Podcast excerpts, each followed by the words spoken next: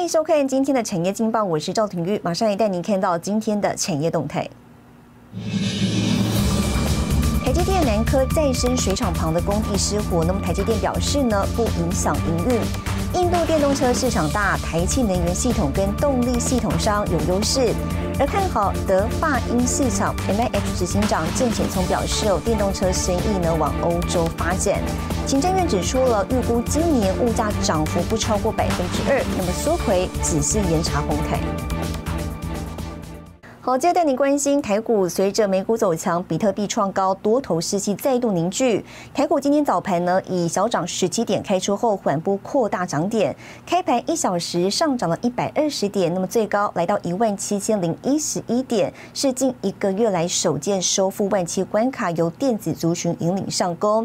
那预估成交值呢，约两千八百亿元。法人指出了，本周美国重要财报陆续公布之后呢，多优于市场预期，那么有利美股跟台股的表现。但仍需要留意的是呢，通膨跟美债直利率弹升的讯息将持续干扰市场哦，较难出现全面强涨的态势，提供给您参考。好，接下来请看今天的财经一百秒。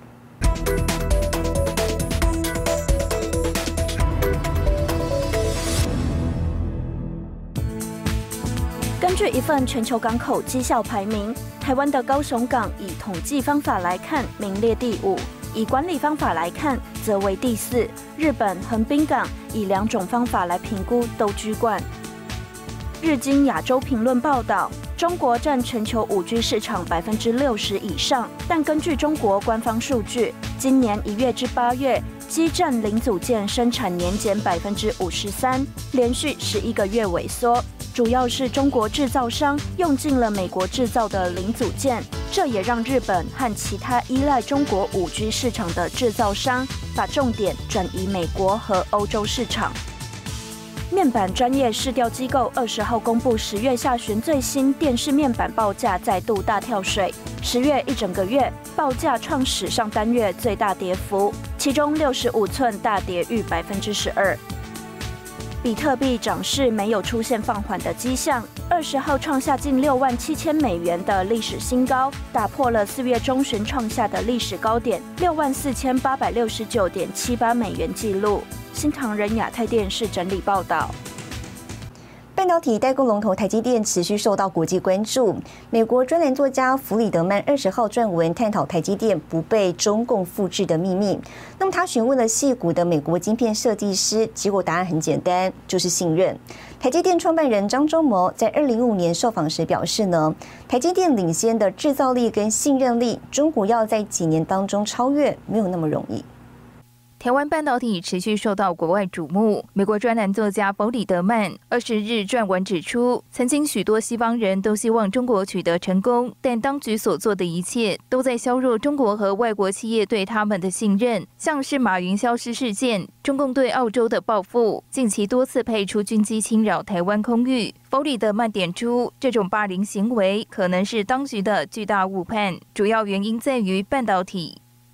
弗里德曼提到，中国拥有十四亿人口，却一直无法掌握台积电最先进的技术。他问过戏骨的美国芯片设计师，台积电有什么中国无法复制的秘诀？结果，设计师们的答案很简单，就是信任。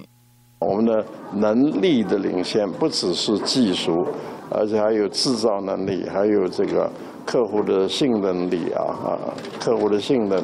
弗里德曼分析，台积电帮很多企业生产晶片，多年来建立起一个生态系统，由值得信赖的合作伙伴所组成。他们与台积电分享知识产权，优秀的设备供应商，像是美国应用材料、荷兰的艾斯摩尔，也都乐意把最好的设备卖给台积电，确保台积电始终站在材料科学和光刻技术的最前头。这种种能力的呃领先呢，其实我们现在。呃，比这个几年以前啊，是更为领先啊啊，所以我是我是觉得，呃，说是什么几年当中要被呃大陆超过是没那么容易。台积电创办人张忠谋在二零一五年受访时曾表示，台积电领先不止在技术，还有客户的信任力。直到现在，台积电预计明年生产三纳米晶片。反观中国最大的晶片制造商中芯国际，才刚要开始生产十四纳米晶片。弗里德曼引述一段美国晶片高层的说法：中国人已经做到复制和模仿，但他们从未创造过像台积电那样的生态系统，因为缺乏信任。新唐人亚太电视曾豪、李晶晶，台湾台北报道。好，带您看到今天的国际重要财经报纸讯息。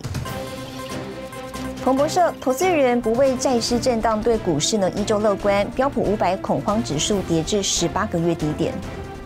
金融时报，中国九月新屋价格涨幅下跌，成为二零一五年以来首见。华尔街日报，美光计划十年投入一千五百亿美元资本跟研发。日本产经新闻：日本九月贸易逆差六千两百二十七亿日元，那么汽车出口呢是大减四成。全球发展半导体带来经济效益，还有废弃问题。我们要带您直击全台第一座废弃处理设备生产线背后灵魂人物总经理吴宗学呢是如何从半导体老将化身为全台废弃处理设备龙头？一起来了解。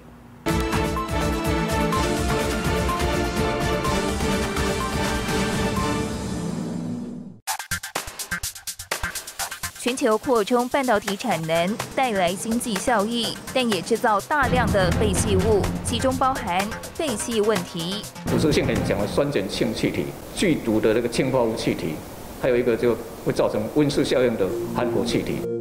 半导体制成会产生多少废气？从数据推估，一台废气处理机约处理一百公升废气，假设一天运转二十小时，约排放一百二十立方公尺废气。一个半导体厂有一千台，等于一天排放约十二万立方公尺废气。氟离子的排放浓度一千，根本不管，大概一百个 ppm 的排放浓度，法规就开始定定掉两个 ppm 以下。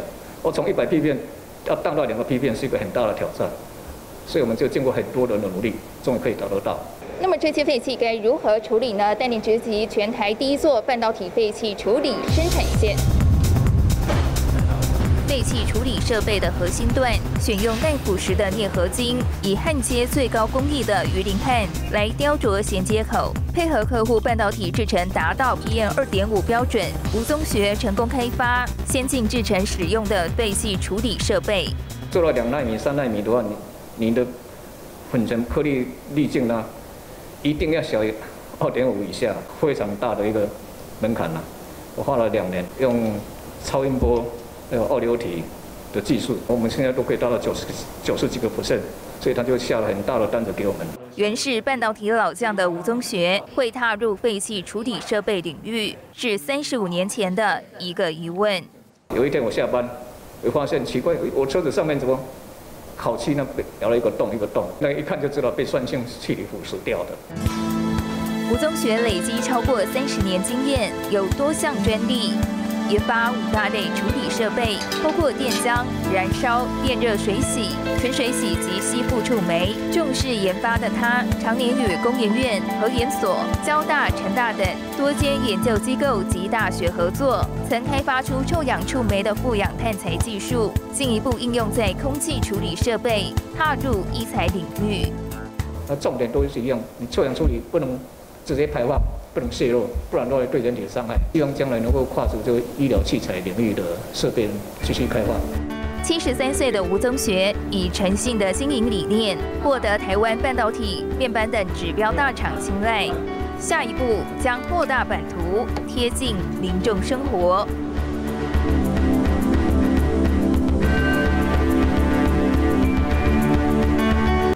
好，带您看到明天十月二十二号星期五有哪些重要的财经活动。